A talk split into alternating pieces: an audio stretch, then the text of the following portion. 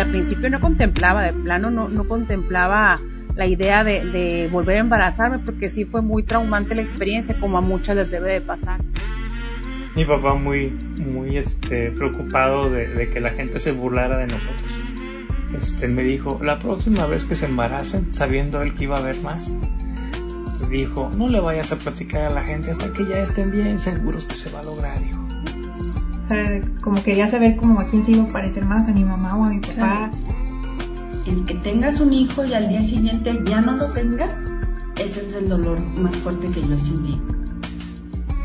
Se, se mueren nuestros hijos y nosotros queremos encontrarnos uno así, o sea, como que nos lo vengan a dejar a la puerta de la casa, ¿no?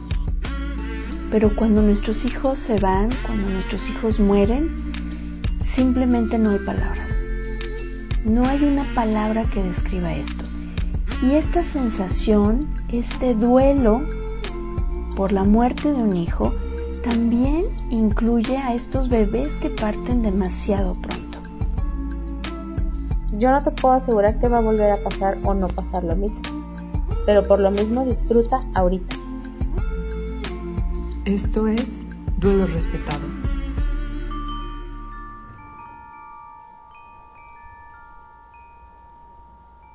Hola, bienvenida, bienvenido. Hoy retomamos, como cada lunes, este espacio para hablar del pariente incómodo de la maternidad y la paternidad. El duelo por la muerte de un hijo o de una hija en etapa de gestación, en el nacimiento o al poco tiempo después de su nacimiento.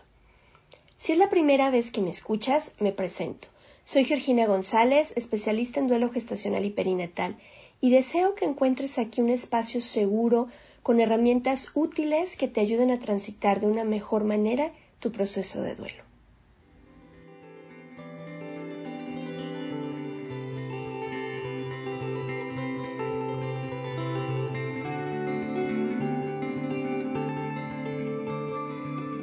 Hoy tengo el gusto de compartir este espacio con un amigo, un gran amigo y profesional. Él es el doctor Arturo Herrera, médico con especialidad en ginecología y especialidad materno-fetal y cuenta con un diplomado en descodificación. Bienvenido Arturo, ¿cómo estás? Hola Georgina, muy bien. Mira, aquí estamos, listos y dispuestos a platicar de medicina fetal. Oye, qué, qué excelente, de verdad, yo siempre siempre hablo de ti, este, y obviamente de la doctora Judith, porque son eh, grandes amigos, pero además son, son personas que han sido muy importantes en, en la vivencia de, de, nuestra maternidad y nuestra, pater, nuestra paternidad, hablando de, de Toño, eh, que me ayudaste a poder mirar desde otro enfoque el embarazo, ¿no? Yo es algo que com, comparto comúnmente, eh, sobre todo cuando trabajo con médicos, yo recuerdo cuando llegué a tu consultorio con la espada desenvainada porque venía muy lastimada de, de, médicos anteriores a nivel emocional. Y el que me dijeras, ¿quieres ver a tu bebé? Fue como, ah, caray, o sea, ¿por qué no me dijo, ah, sí, señora, su útero está ocupado y la bolsita y el saco, ¿sabes? Y el sí. que hablaras de mi bebé, que te emocionaras escuchar, escuchando el corazón, que lloraras junto con nosotros, que estuvieras triste cuando, cuando nos diste aquel diagnóstico de no hay latido, es, es muy importante. Y pues por eso estamos de manteles largos también. Y nuevamente gracias por estar aquí. Cuéntanos qué es la medicina materno-fetal. Pues mira, Geo, pues resulta que la medicina materno-fetal pues es como una rama de la ginecología, el cual pues nos encargamos de la evaluación del bebé. Ahora desde el punto de vista de la medicina materno-fetal, nosotros a los bebés los vemos como un paciente, ¿sí? Es decir, hay muchos compañeros ginecólogos que tienen sus controles penatales de las pacientes y nos tienen el honor de invitarnos a nosotros para revisarles sus bebés. Nosotros como maternos fetales, pues nos mandan a consulta a sus bebés y nosotros los revisamos ahora sí que con mucho detalle y cuidado básicamente se ve, eh, o el médico materno fetal es quien revisa más meticulosamente estas situaciones, Arturo? Sí, este, mira, dentro de, de, los, de los ginecólogos, pues cada uno va teniendo una especialidad. ¿no? Hay diferentes ramas. Hay quienes se encargan, por ejemplo, de los defectos en, en la orina de las, de, las, de las mujeres, hay otros que se encargan de problemas de la fertilidad y nosotros como maternos fetales nos encargamos del bienestar del bebé. Y dentro de los médicos maternos fetales, pues también poco a poco nos hemos ido subdividiendo y nos hemos ido enfocando en, en algunos temas en específico. Es decir, pues al día de hoy, por ejemplo, hay quienes son cirujanos fetales, hay quienes son especialistas en, en el corazón, hay quienes son subespecialistas en, en defectos del sistema nervioso central, hay quienes son especialistas en los defectos urinarios en el bebé. Y todo esto, bueno, pues ha, ha, sido todo un boom que tiene, pues por así que poquito. Y con el fin, pues, de llevar a cabo este, un embarazo, pues lo más satisfactorio posible, tanto para la mamá como para, para el bebé. Esa parte muy importante, mirar a los dos, siempre mirar a los dos. Y me encanta porque además, eh, en los casos eh, que así procede, tú tomas en cuenta a la pareja, ¿no? También lo involucras dentro de estos procesos, aunque obviamente pues no entre en la atención, vamos a llamarlo eh, médica, ¿no? Y, y hablando de estas cuestiones de atención médica, ¿Por qué es importante durante el embarazo realizar los ecos estructurales? A ver, primero creo que sería interesante que nos, nos platiques tú primero qué es un eco estructural. Porque de pronto si escuchamos, me mandaron al eco estructural y pues no tengo idea cuál es la diferencia entre el eco común que suelen hacerme. Fíjate que luego pasa de que mucha gente le llama eco estructural a los diferentes ultrasonidos que realizamos nosotros. Hay quienes luego les llaman ultrasonido Doppler. Nosotros como maternos fetales, este, se supone que a las pacientes embarazadas nos deben de llegar en tres, en tres puntos del embarazo en específico. Y estos tres puntos pues tienen su razón de ser. Por ejemplo, el ultrasonido que hacemos en el primer trimestre, el que se hace de la semana 11 a las 13.6 semanas, tiene un objetivo específico ¿sí? El objetivo principal pues es ver que no tenga malformaciones mayores, ver que no tenga datos de síndrome de Down ni de ninguna otra cromosomopatía, es decir, alguna alteración en los cromosomas del, del bebé, así como también ahí vamos a medir riesgos de preeclampsia y riesgos para que tu bebé se venga antes de tiempo. Este estudio, nosotros específicamente se llama primer trimestre. También hay muchos médicos que también le llaman estructural. Bueno, este estudio se complementa con otro que se realiza de la semana de las 18 a las 22 preferencialmente. ¿Cuándo se debe realizar? Cuando nos lo manden, ¿sí? Porque hay quienes nos lo mandan a las 24, a las 26, a las 28 semanas. Y en este estudio, que es el estructural como tal o el nivel 2, en ese nosotros realizamos una revisión detallada del bebé desde todas las estructuras, ¿no? Desde la cabecita, carita, corazón, espalda, todo, todo, todo con lujo de detalle. Además de que en este, en este ultrasonido vamos a revisar también la medición de la longitud del cuello del, del cervix y medimos también riesgos de preeclampsia. Este estudio, digo, se realiza de las 18 a las 22 como óptimo. El tercer estudio especializado que nosotros realizamos se hace sobre la semana 32, donde evaluamos el crecimiento del bebé. En este punto es muy importante el ritmo de crecimiento o la curva de crecimiento que toma el bebé. Y es importante porque aquí detectamos cualquier alteración, ya sea que esté creciendo de más o que esté creciendo de menos. Y si por algún motivo detectáramos algún, alguna alteración en el crecimiento, pues se le va a dar el seguimiento adecuado en cada caso. Y así es. Esos son los ultrasonidos que nosotros realizamos como médicos maternos fetales. ¿Y para qué me sirve a mí, papá, a mi mamá, hacer este tipo de estudios? Porque hay quien dice, solo me angustio, solo me agobio y queremos hacerle como el avestruz que mete la cabeza abajo de, la, de la tierra y si no veo, creo que no va a pasar nada. ¿Para qué me sirve a mí? Ok, bueno, pues primero yo creo que el origen o la, o la razón de ser de un médico materno fetal, pues es resolver la inquietud que todos los pacientes tienen de, de responderle esa pregunta, ¿no? De, ¿mi bebé va a estar bien? Entonces, pues bueno, ese es la el principal objetivo, ¿no? Dar una certeza de que el bebé está bien. En primer lugar, si nosotros detectamos una malformación, tenemos la posibilidad de impactar en el futuro del bebé. Por ejemplo, si nosotros hacemos un diagnóstico temprano y es candidato a una cirugía fetal, pues se puede, podemos salvarle la vida a un bebé, ¿sí? Que en caso de no, de no hacer nada, pues el bebé, pues se va a perder, ¿sí? Otra cosa es, este, es que nosotros como maternos fetales tenemos la obligación de dar un asesoramiento genético, ¿sí? Está bien, digo, se presenta una malformación, explicarles cuál es el pronóstico de, esa malformación y, este, y ver el riesgo que tienen en futuros embarazos de que se vuelva a presentar.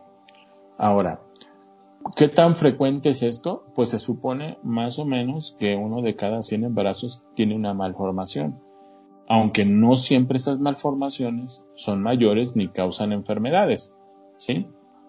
Pero bueno, entonces pues esa es la, importancia del por qué nosotros debemos de realizar un ultrasonido. Ahora, desde la experiencia clínica pues nos ha tocado ver luego este que ya se hacen diagnósticos tardíos, por ejemplo, al momento de nacer, y te encuentras con bebés con como por ejemplo un bebé con síndrome de Down, pues esto causa un impacto importante para la familia. Y todas esas fases del duelo que tiene que pasar, el proceso de asimilación, bueno, la aceptación y todo lo que ya conoces, pues lo tiene que vivir poco a poco. Y este, ese tiempo que se deja de, o, o que no se asimila o que no se acepta esa malformación, se deja de atender al bebé. Ahora, otra cosa importante es también, en base a un ultrasonido, podemos determinar si es un bebé que tiene alto riesgo de ser prematuro o no ser prematuro, o qué tantas posibilidades hay de que tenga alguna complicación al nacer y qué candidato, y si es o no candidato a nacer en un hospital de tercer nivel o de segundo nivel, ¿sí? Dependiendo de las condiciones. Porque si esperas un bebé prematuro o un bebé que tenga una malformación que, requiera cuidados intensivos, pues definitivamente no vas a hacer que nazca en un hospital que no tenga esos recursos, ¿verdad? Entonces, todo este tipo de, de diagnósticos y de observaciones, pues son las que vamos a hacer con los estudios que estamos haciendo. ¿Qué pasa, qué pasa, Arturo, si, si mi ginecólogo no me no me sugiere hacer eh, este tipo de estudios más especializados, ¿puedo yo por mi cuenta ir contigo y solicitarlo o solamente cuando me deriva mi médico? Fíjate que, pues yo creo que gracias a Dios la tendencia ha ido cambiando poco a poco. Al inicio, cuando empezaron los pocos maternos fetales que empezamos aquí en la ciudad, y me imagino que pues en muchos lados, pues eran como eran vistos como con recelo por los médicos ginecólogos, ¿no? De cómo yo no lo sé, no lo sé todo y te tengo que mandar una paciente. Pero pues a base de ir picando piedra poco a poco eh, de los maternos fetales y, el, y demostrar pues el, la labor tan importante que tenemos, pues las pacientes nos han ido recomendando entre ellas mismas, ¿no? Al punto de que ya la mayoría de los ginecólogos generales piden dentro de su evaluación en algún punto este, realizar alguno de los estudios que te estoy comentando. Por un lado, pues es, eso fue como, fue como difícil. Y también yo creo que también el, el hecho de, de, de un ginecólogo general, el mandarte con un materno fetal, pues también a ellos les libera un poco la presión de tener que saber, ¿no? Entonces ellos, ellos también ya lo han tomado desde ese punto de vista, ¿no? Yo ya mandé, te mandé con un materno fetal y ya él te dijo si tiene una malformación, que esa no es mi responsabilidad. Entonces, por un lado, muchas de las pacientes que llegan con nosotros, este, también son derivadas de muchas pacientes. pacientes que en sus ginecólogos las han enviado conmigo y éstas se han sentido a gusto y han visto cuál es el objetivo de hacer este estudio y nos recomiendan con las mismas pacientes. Y estas pacientes a su vez les preguntan a sus médicos y si sus médicos no las han mandado, ellas toman la iniciativa y van con nosotros. Como te digo, pues esto ha ido poco a poco permeando en la mayoría de las mujeres embarazadas. Y mm, ahora sí que, aunque los ginecólogos no quieran, acaban tarde que temprano llegando con nosotros. Claro, es, es muy importante. Eh, yo lo hablo desde mi experiencia y es es muy importante el poder recibir eh, este, este tipo de acompañamiento precisamente para, para tener base A, base B y base C, eh, que siempre habrá imprevistos, eso sabemos que hay cosas que, que no se puede controlar todo en, en este tipo de situaciones, siempre hay imprevistos, algunos medibles, otros no, pero la importancia de poder tener este acompañamiento y el trabajo en equipo, el trabajo en equipo que es, es también muy, muy importante. El tiempo nos está comiendo, pero no quiero cerrar sin hacerte esta pregunta porque muchos de los procesos de duelos complicados en mamás y papás tienen mucho que ver con la forma como fueron atendidos al darles la noticia, ya sea de un diagnóstico, ya sea del de, eh, fallecimiento de sus bebés. Y a mí me gustaría que tú nos compartieras, Arturo, cómo acompañar desde tu postura, de manera empática y con respeto, a unos papás con un bebé con un diagnóstico poco favorable o con un diagnóstico de no hay latido. Pues sí, fíjate, definitivamente que es algo que como, como médico pues nunca, nunca nos han preparado, ¿no? Eh, dentro de nuestra formación, pues como médico, el saber manejar este tipo de noticias, pues yo creo que es poco a poco nos van dando, pues con la práctica, la forma en cómo, tenemos que compartir pues esta noticia, ¿no? Y te lo digo porque muchos ginecólogos me ha tocado que me mandan pacientes ya con diagnósticos de pues prácticamente muerte fetal para que yo les explique que están muertos sus bebés, porque ni siquiera ellos pueden no se animan a decirlo, ¿no? Entonces, pues bueno, lo primero, cuando nosotros damos un diagnóstico, pues, pues es, ahora sí que, pues tratar de explicarles con lujo de detalle eh, cuál es el origen de, de, de, esa, de esa causa de lo que lo, está llevando, ya sea la pérdida o que tenga algún pronóstico pues muy malo, tanto para la vida, para la función, se los explicas. En, desde una forma lo más humanamente posible, o sea, con, con unas palabras, pues, por un lado, pues, digo, suele pues, ser muy difícil, ¿no? Lo pero tienes que decírselo con, con mucho tacto. Y, y la otra cosa este, pues tratar de, de, quitarles ese sentimiento de culpa, porque lo primero que sienten las mamás, pues es culpa, ¿no? Explicarles, pues, que no tiene nada que ver en el proceso o en el diagnóstico, el que no hicieron algo, que no hicieron esto, o las culpas de que porque, pues, todos los mitos que vienen acarreando en la familia, ¿no? Desde hasta te puedo decir cosas como que, que el eclipse, que no, que me agaché, que levanté, pues tienes que quitarle todo ese tipo de, pues de, pensamientos que tienen y de sentimientos de culpa. Y, y, pues luego también tienes que ver cómo se va a resolver el embarazo. Ahí uno tiene que ser también, pues tienes que platicar con ellos y hacerles ver cómo, cómo se puede resolver el embarazo de la forma, de la mejor forma posible y respetando pues su proceso de duelo, ¿no? Hay quienes el proceso de duelo lo viven pues con, con, con mucho tiempo, pues hay quienes te dicen, este, sabes que quiero que se resuelva esto lo más pronto posible. Entonces, pues uno tiene que, siempre tiene que ver esa posibilidad de que, de pues, de tomar en cuenta a los pacientes en la resolución, pues, y desde el punto de vista médico sin ponerlos en riesgo, pues, ¿verdad? Sobre todo, pues, el respeto. Eso, el respeto y también darles tiempo, darles tiempo a que lo asimilen. Eh, un ejemplo así rapidísimo.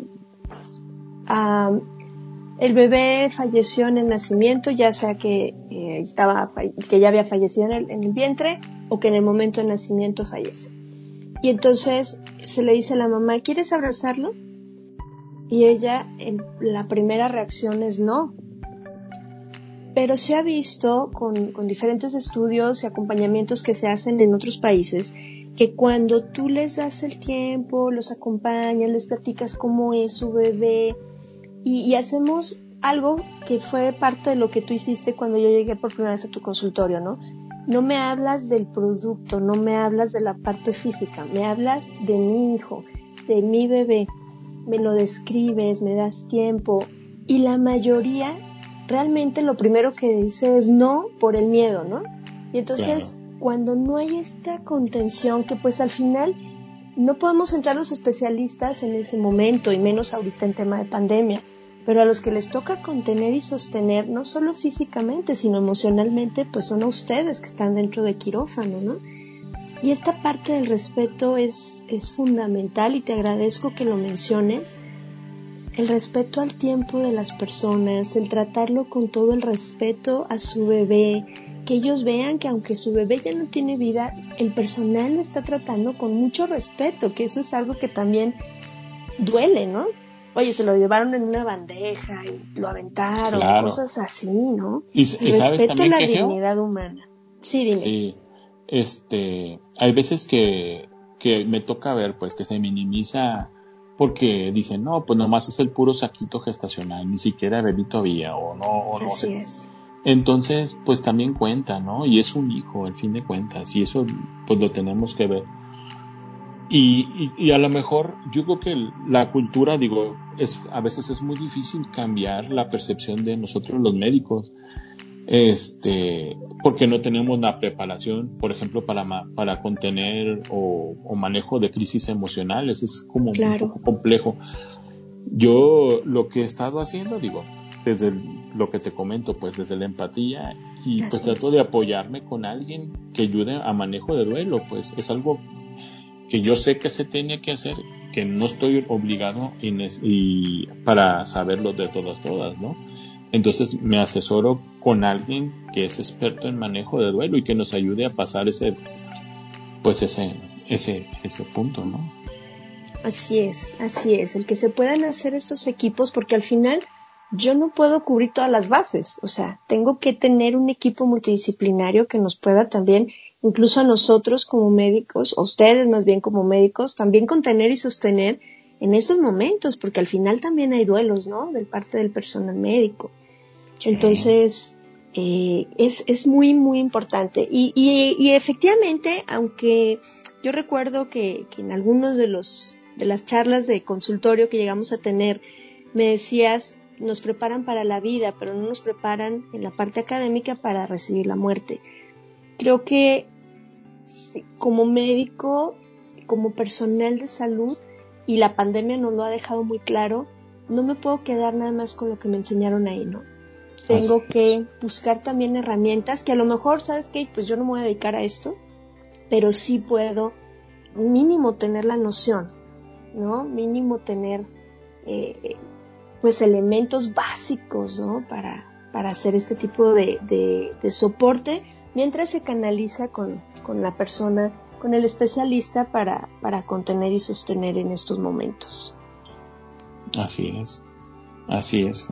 Oye Arturo, pues de verdad muchísimas gracias. Seguramente lo vamos a tener. Dejen nada más que nos haga otro huequito en su agenda porque es un hombre muy ocupado.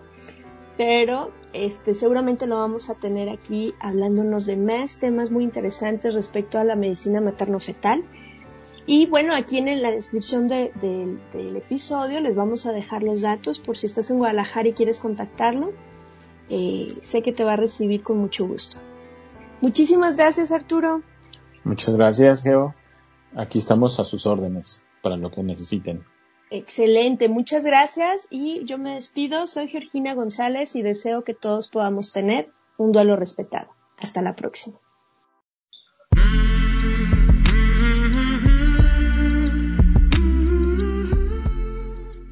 Este programa es producido por Georgina González y Carla Rodríguez y narrado por mí, Georgina González.